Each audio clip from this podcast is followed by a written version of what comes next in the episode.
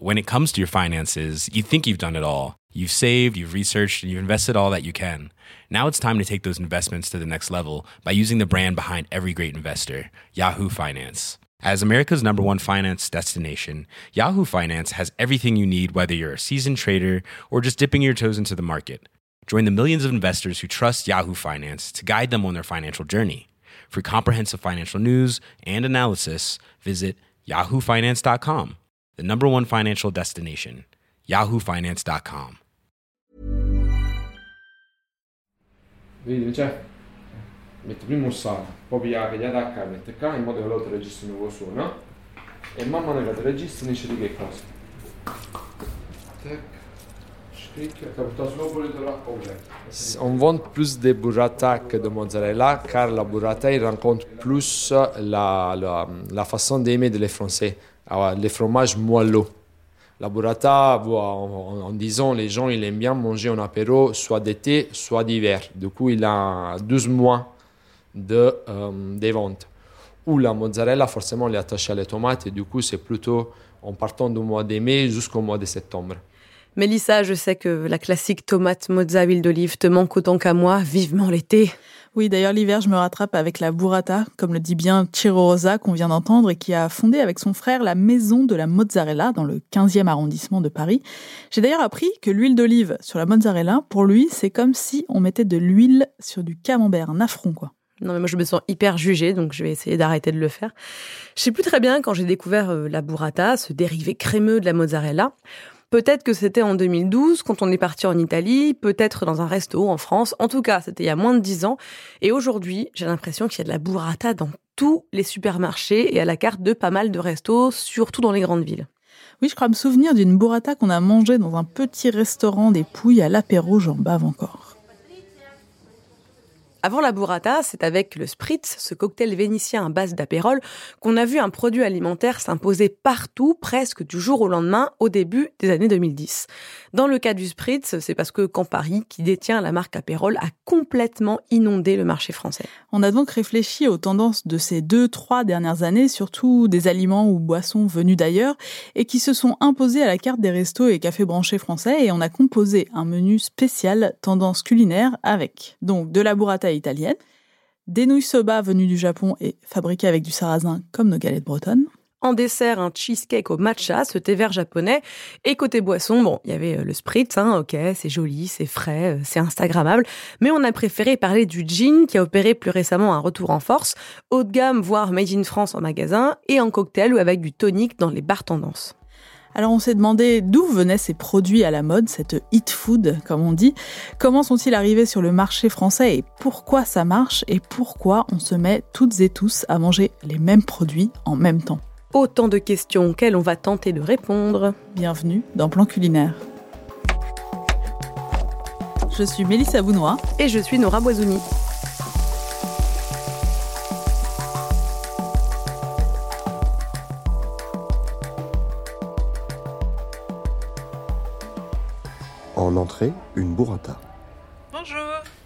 Buongiorno e benvenuti alla Maison de la Mozzarella a Paris 15e. Je suis donc allée interroger Ciro Rosa, le fondateur de la Maison de la Mozzarella, où il fabrique depuis 2014 plusieurs fromages italiens, dont la fameuse burrata. Il m'a raconté ses premiers souvenirs de mozzarella en Italie, à côté de Naples, où il a passé son enfance à observer sa fabrication.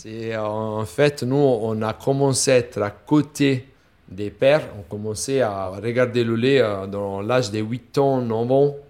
Mais les mains dans l'eau bouillon pour produire la mozzarella, ça, c'est venu après le lycée.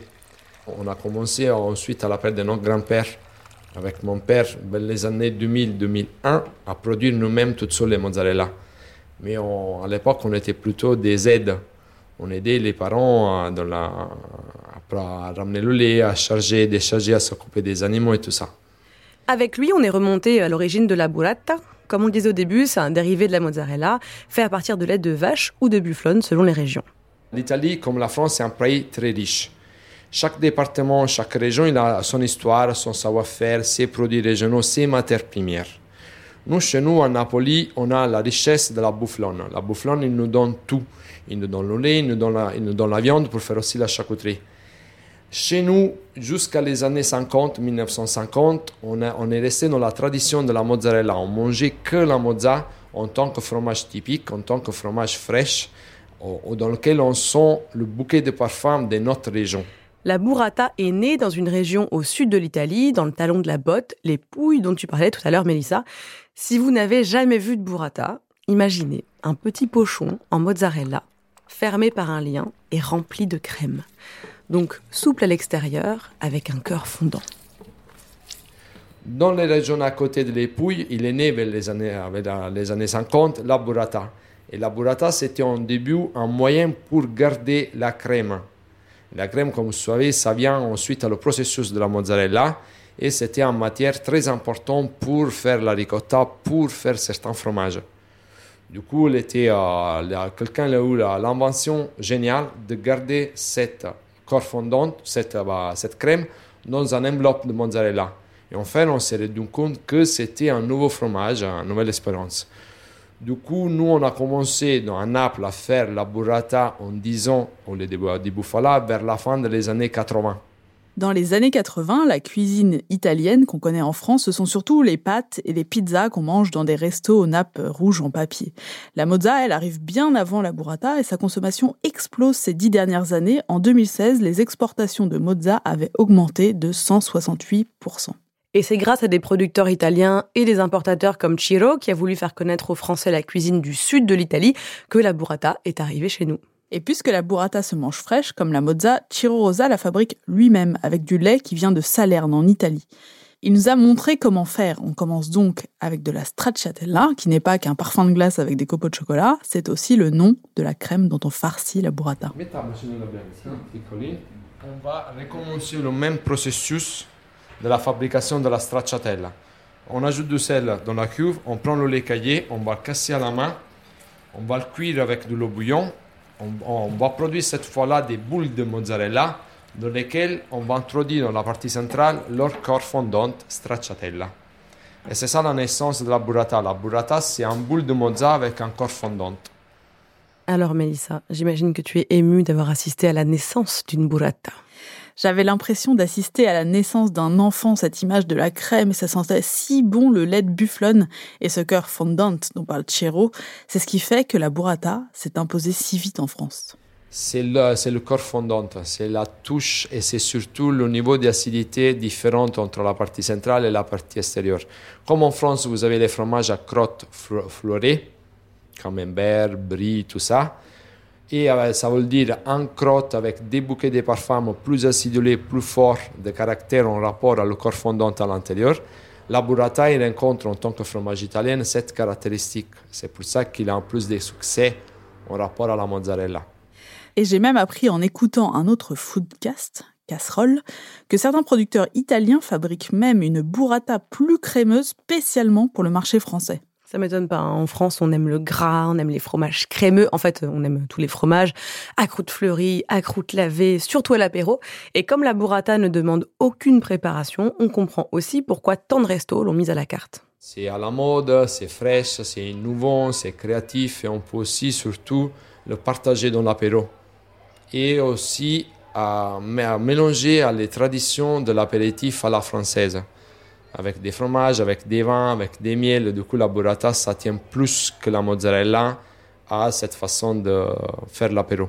Et la hype est tellement forte que les producteurs de lait italiens ne peuvent plus soutenir la demande et qu'on commence à fabriquer en France de la burrata à base de lait français. Oui, et pour Ciro Rossa, c'est une manière de suivre la tradition tout en la renouvelant, comme quand il fabrique dans son labo des fromages français avec du lait de bufflone, euh, ou qu'en Italie, on emprunte des techniques françaises pour renouveler notre bon vieux camembert. Si on a envie de manger un fromage fraîche, suivant la technique de fabrication, on peut aussi le produire en partant de lait français, allemand ou anglais. Nous aussi, on a commencé à renouveler dans notre boutique des nouveaux fromages en partant toujours du lait de bufala. En tant que euh, le bleu, on a le camembert, on a ensuite, en utilisant certains ferments aussi, des fromages que ça ressemble au comté. Et du coup, on commence aussi en Italie à euh, utiliser la technique française en partant du lait de Naples pour élargir des, nouveaux, des nouveautés en fromage. Du coup, des bleus avec le lait de bufflone, le camembert avec le lait de, de bufflone et un certain autre fromage à pâte dure dans lesquels sont introduits les ferments et l'affinage française. Ah, c'est beau le mélange des cultures. Mais je te cache pas que je salive un tout petit peu. Hein. J'ai envie de plonger mon visage dans une burrata de bufflone si possible. Alors garde de la place pour la suite. On passe maintenant au plat, les nouilles soba. En plat, des nouilles soba. Bonjour, bienvenue à l'atelier soba. Merci. Les nouilles soba sont des spaghettis japonaises au sarrasin. Les Japonais consomment beaucoup de sarrasin et sous forme d'une longue pâte qui s'appelle euh, soba. Soba, euh, c'est le, le- le nom sarrasin en japonais, donc par extension le nom des pâtes. Et, euh, et c'est un des plats, un des encas favoris euh, des Japonais. Au cours de la journée, quand ils ont un petit creux, ben, ils se font une petite, une petite assiette de zaru soba, des soba, sur une petit, un petit paillasson, trempé dans une sauce tsuyu, qui est une sauce spéciale pour les soba, avec un peu de wasabi. Olivier Campardou, qui a ouvert début 2018 Atelier Soba dans le 11e arrondissement de Paris, fabrique des nouilles soba mais aussi sa propre farine de sarrasin. Et oui, alors Mélissa, j'ai été très triste d'apprendre que ce ne sont pas les Bretons qui ont découvert le sarrasin, mais les Chinois. Et d'ailleurs, aujourd'hui, 70% du sarrasin consommé en France est importé, surtout de Chine et de Pologne. Et la culture de ce qu'on appelle aussi blé noir est arrivée chez nous vers le 16e siècle, mais les soba ont mis un peu plus de temps.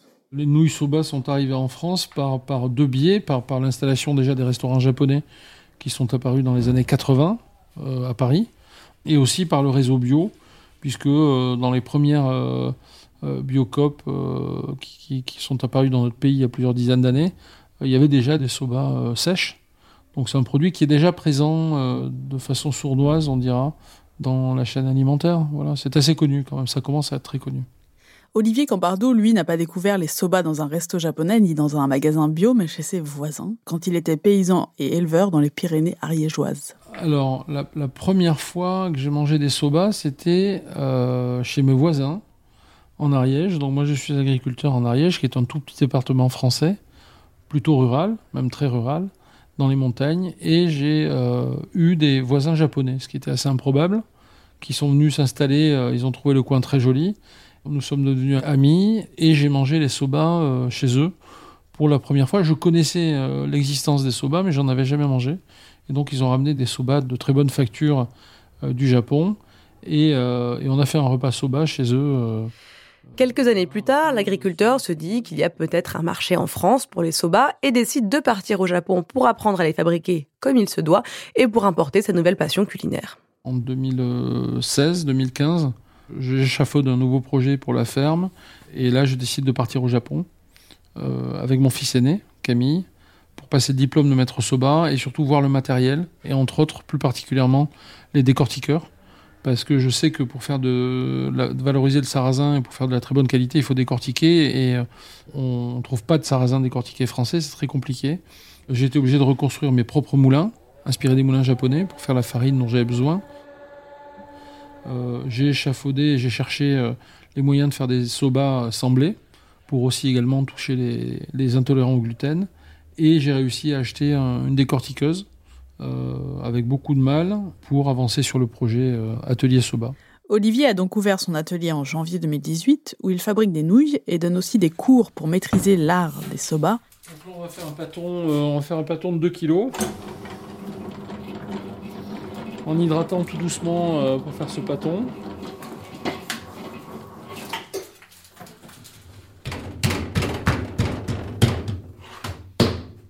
On farine un petit peu, toujours. On a un pâton relativement humide. Et on va laminer, c'est-à-dire aplatir la pâte avec le laminoir pour former une grande plaque de pâte plusieurs passages.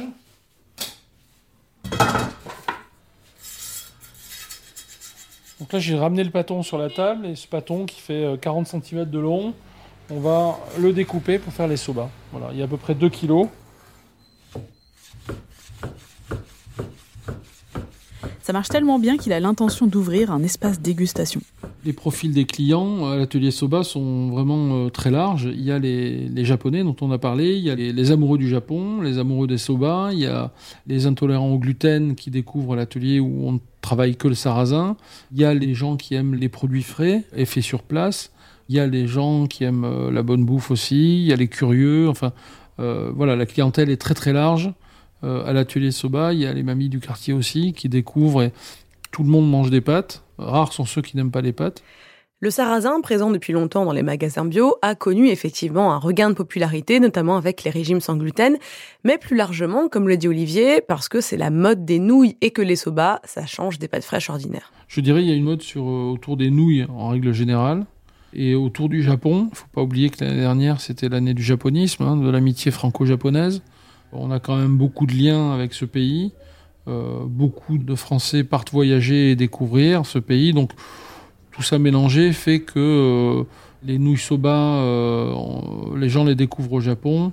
Et, c'est vrai qu'ils sont assez fans de, ce produit. Voilà, parce que c'est en, nouilles au sarrasin, il n'y a pas grand-chose. Il y a les crozets euh, des Alpes, hein, qui sont des petites pâtes carrées dont on fait des gratins, mais il n'y a pas grand-chose en termes de pâtes fraîches au sarrasin, et c'est ce que les gens apprécient dans les soba. J'ai aussi découvert chez Olivier le sobacha, qui est une infusion de graines de sarrasin, et c'est la meilleure transition pour passer au dessert. En dessert, un cheesecake au matcha. Bonjour. Bonjour, bienvenue. Donc je suis à l'Umami Café et je bois un shot de matcha. C'est dans une petite tasse qui fait euh, moins de 10 centilitres. Ça ressemble à un shot de vodka. Ça ressemble à un expresso parce qu'il y a de la petite mousse au-dessus. Mais c'est vraiment euh, très très vert. Vraiment, j'ai l'impression de boire de la peinture. Et quand on goûte, c'est doux, doux, amer. Mais ça a un peu la même texture qu'un expresso, quoi. Mais c'est vraiment pas le même goût. Le matcha, à la base, c'est le meilleur qu'on trouve, le meilleur thé vert avec la meilleure partie des thés. Donc sur le thé, il y a les feuilles de thé, les feuilles qui sont tout en haut, les petits bourgeons qu'on prend, qui sont les meilleures, la meilleure partie.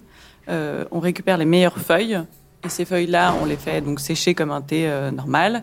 Il y a tout un process un peu plus euh, particulier. Et ensuite, ils sont, c'est mis en poudre à travers des grosses meules de pierre. Et la particularité du matcha, c'est le fait que ça soit un thé qui est en poudre. C'est-à-dire que quand on le prépare, euh, on ingère toute la feuille de thé. C'est pas simplement une infusion. Le matcha, comme vient de nous l'expliquer Laure Béguin, la patronne de l'Umami Matcha Café dans le 3e arrondissement à Paris, c'est un thé vert que l'on ne prépare pas comme un thé traditionnel. Cha, ça veut dire thé, et matcha, c'est littéralement thé broyé puisqu'il est moulu très finement. En fait, imaginez une poudre de cacao, mais toute verte. On en voit de plus en plus à la carte des coffee shops branchés, en latte ou en pâtisserie. Il faut dire que c'est très beau, cette couleur verte, très Instagram, hein, n'ayons pas peur des mots. Laure Béguin, grande amatrice de thé et qui importe déjà des produits du Japon, décide en 2016 d'ouvrir avec son frère son propre lieu dédié au matcha qu'elle avait découvert 15 ans auparavant. Moi, je suis une grande passionnée de thé. Ma maman aimait beaucoup le thé. Et c'était il y a une quinzaine d'années, euh, ma maman m'a emmenée dans un salon de thé. Et euh, on avait testé des très bons thés verts. Et il y avait ce matcha qui m'intriguait, parce que la dame m'en parlait. Et je suis revenue une fois toute seule pour tester ce matcha. En me disant, tiens, je vais un peu goûter, c'est un thé très différent. Puis j'avais lu un peu des choses sur le matcha, c'était très bon pour la santé, donc ça m'amusait un peu, parce que j'adorais les très bons thés verts. Et du coup, euh, je suis allée tester le matcha avec une petite pâtisserie euh, au matcha, enfin des perles de Tiapoca, matcha fruits rouges.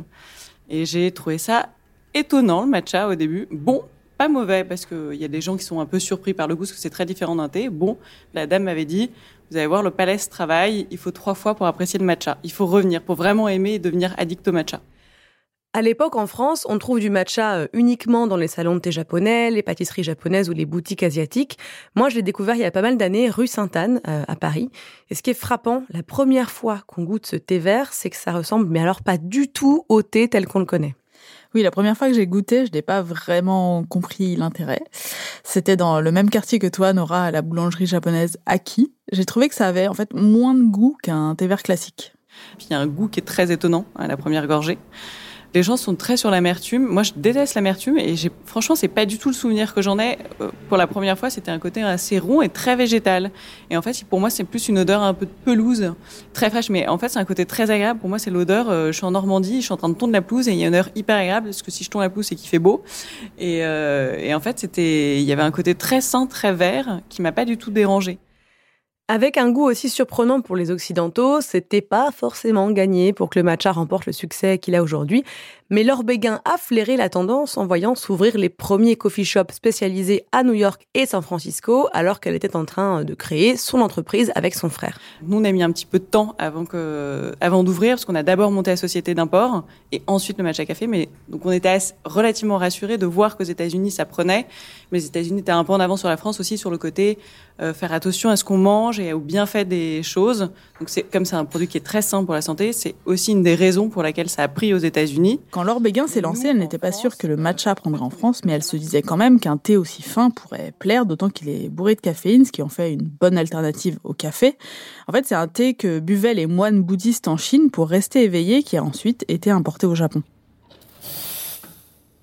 En tout cas, la presse a vraiment été enthousiaste et Lou Mami Matcha Café a cartonné. Aujourd'hui, le week-end, les gens font la queue pour boire un matcha latte chez elle ou manger une pâtisserie toute verte. L'heure va d'ailleurs ouvrir à la rentrée une deuxième boutique dans le 17e. Et les raisons du succès tiennent, selon elle, à deux éléments, les mêmes qui pourraient rebuter le goût et la couleur, c'est les deux choses. C'est ce qui fait que ça prend et que ça prend pas aussi. Donc effectivement, la couleur est très belle. Donc il y a des gens qui ont le côté vert, qui a un côté très sain, puisque c'est l'herbe, c'est tout ce qui est nature. Donc c'est ce qui plaît à certaines personnes. Euh, le goût, ça c'est un peu particulier. Euh, on aime ou on n'aime pas. Mais le goût, euh, c'est pareil, c'est un peu comme si on aime un jus vert ou on n'aime pas un jus vert. C'est vraiment très particulier. Aujourd'hui, où mamie vend du matcha à d'autres coffee shops et aussi à Monoprix. Et même si je reste sceptique sur le goût de ce thé, leur cheesecake au matcha m'a convaincu. Le gâteau était délicieux et subtil. Allez, pour arroser tout ça, rien ne vaut un gin tonic bien frais à consommer avec modération, bien sûr. Et pour continuer la soirée, un gin tonic.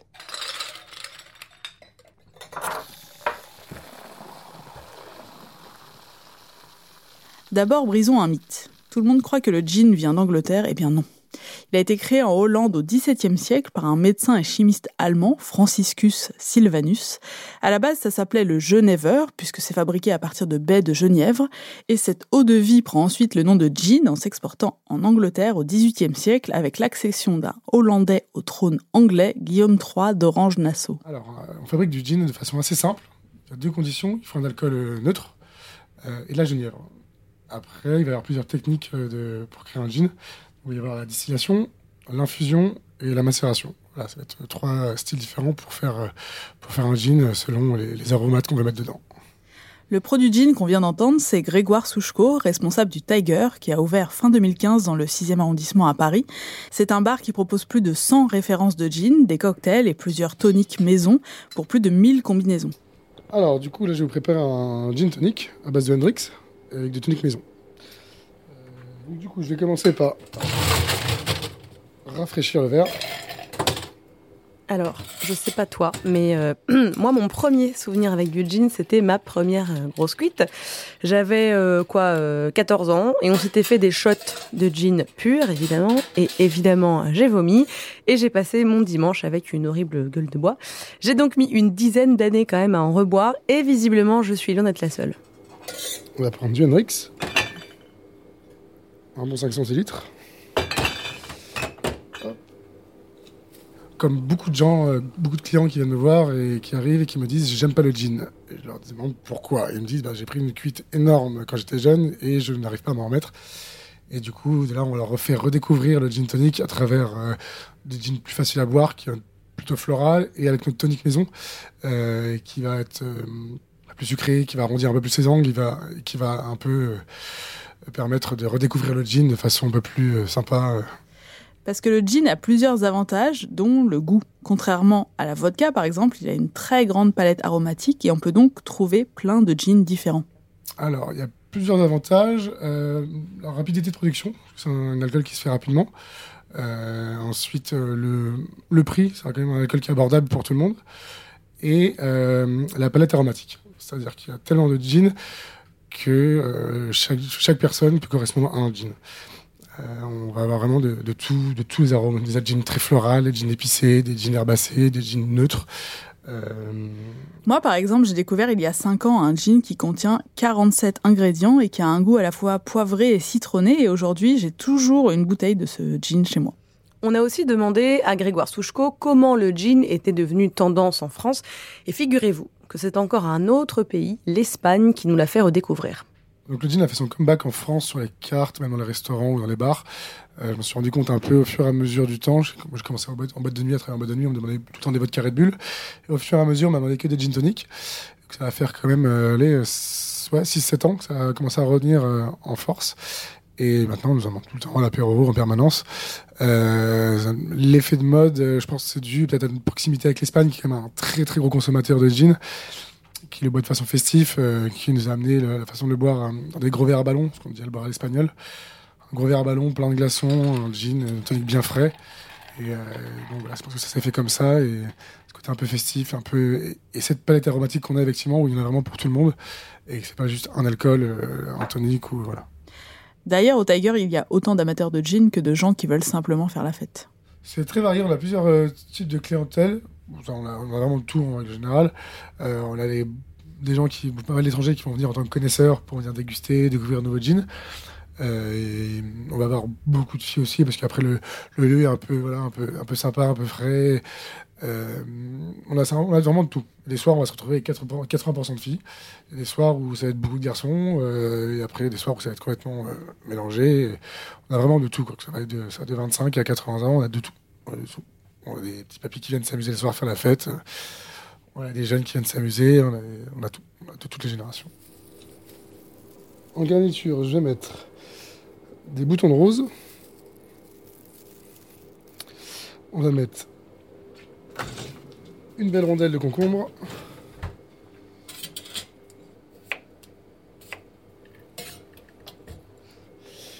Et avec ça, on va utiliser le tonic maison qui est en siphon. Et contrairement au spritz, qui est un cocktail, Grégoire Souchko pense que c'est la versatilité du gin qui le fera perdurer. D'ailleurs, de plus en plus d'alcooliers français se mettent à en fabriquer du gin, hein, notamment à Paris.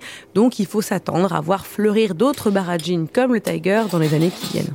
Et on a très bon gin. Et.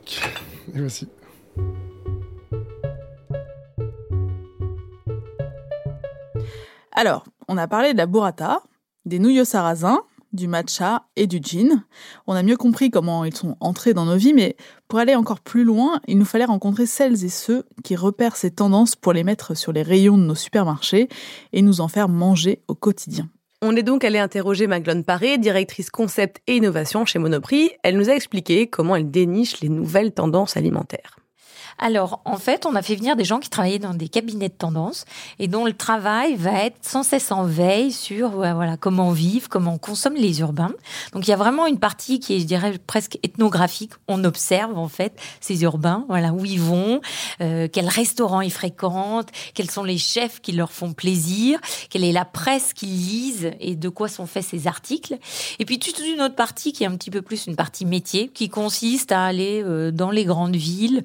Euh, observer quels sont les nouveaux produits qui sortent, euh, là aussi quels vont être les nouveaux euh, restaurants, les nouveaux lieux qui font le buzz, et puis tous les salons professionnels euh, liés à l'alimentaire. Ok, maintenant donc on sait comment on repère les nouvelles tendances, mais en vrai, comment est-ce qu'elles se créent ces tendances? Les tendances ont plusieurs sources.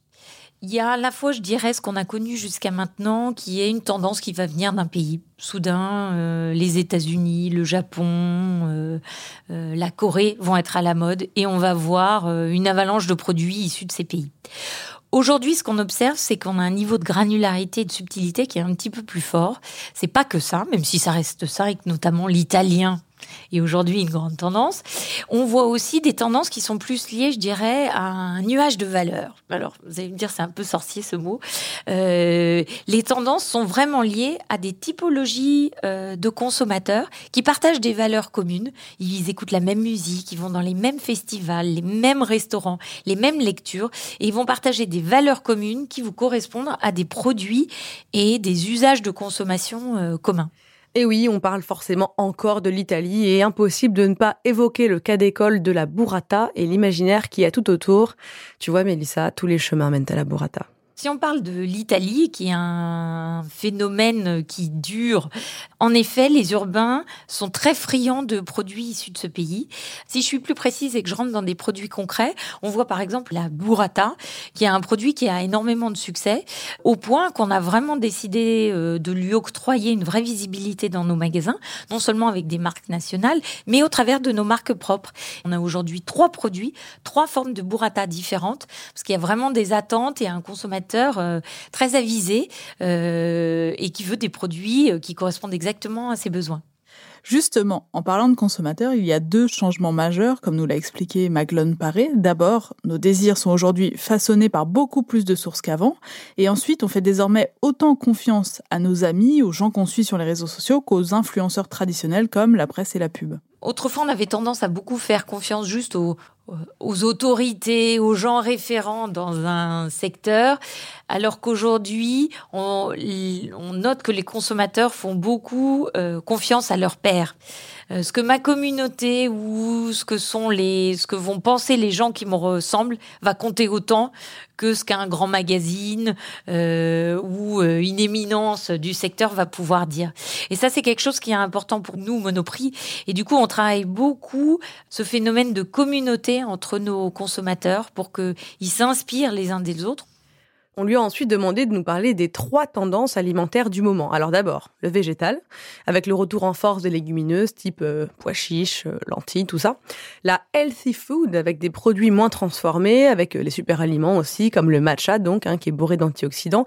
Et enfin, bon, ma surprise, la play food, des gâteaux Instagrammables ou des formats familiaux à partager entre amis. Et elle nous a aussi révélé le produit que vous allez trouver partout dans les mois qui viennent, le chanvre. Le chanvre, c'est la même espèce botanique que le cannabis, sauf qu'on l'utilise à des fins alimentaires ou textiles. Monoprix a donc co-créé une barre énergétique à base de graines de chanvre, baptisée Cannabar. Ça a démarré par une observation aux États-Unis et la euh, légalisation de l'utilisation du cannabis pour des raisons de santé comme antidouleur. Ça, c'était un premier euh, signal faible qu'on a identifié. Puis, on a vu que ça commençait à arriver dans des produits de beauté et dans des boissons. Et on s'est dit, il y a vraiment quelque chose à faire. On trouvait très intéressant de rebondir sur la tendance dont je vous parlais tout à l'heure du euh, healthy food, euh, super ingrédients, et de faire une barre au chanvre pleine de propriétés pour booster euh, les consommateurs en attente de produits nomades énergisants. Comme quoi, hein, la politique influence plus qu'on croit ce qui atterrit dans nos supermarchés ou sur la carte des restos. Voilà, vous savez désormais comment certains produits arrivent dans nos assiettes, pourquoi on commande tous de la burrata à l'apéro et pourquoi vous vous êtes réconciliés avec le gin.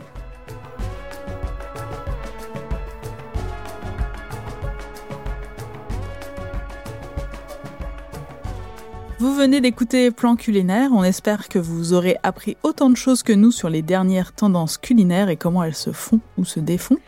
Racontez-nous votre première burrata ou dites-nous si le matcha vous intrigue sur Instagram, Facebook et Twitter, at plan culinaire, at misspress, at norabz. D'ailleurs, on a des petites choses délicieuses à vous faire gagner sur notre compte Instagram, allez-y. Vous pouvez écouter Plan Culinaire sur iTunes, SoundCloud, YouTube, Google Podcast et toutes vos applications de podcast préférées. On compte sur vous pour nous laisser vos commentaires, vos remarques et plein d'étoiles.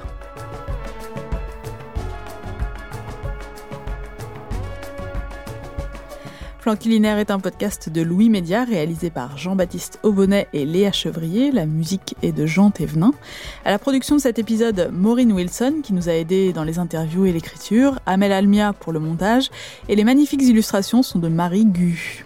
Plan culinaire fait une pause estivale et revient à la rentrée sous une autre forme. On espère que vous avez pris autant de plaisir à écouter ce podcast qu'on a eu à le préparer tout au long de cette saison. Merci pour votre fidélité, votre enthousiasme, vos photos, vos anecdotes. On vous souhaite un très bel été plein de burrata. Salut. Salut. Tout. T'as pas enregistré euh, Super Numéro 4, numéro 6, le 46 bien sûr. Non, il a enregistré, c'est juste qu'il trouvait qu'on était nuls. Ouais, en animatrice de fête foraine. De, de, Mais quelle fin C'est quoi le truc? Ah ouais, putain. Sourire dans la voix. Roll it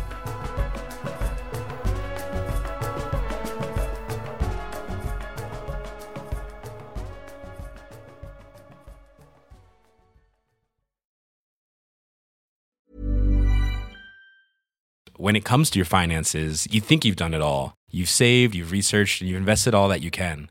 Now it's time to take those investments to the next level by using the brand behind every great investor, Yahoo Finance. As America's number one finance destination, Yahoo Finance has everything you need, whether you're a seasoned trader or just dipping your toes into the market.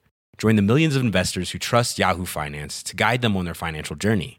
For comprehensive financial news and analysis, visit yahoofinance.com, the number one financial destination, yahoofinance.com.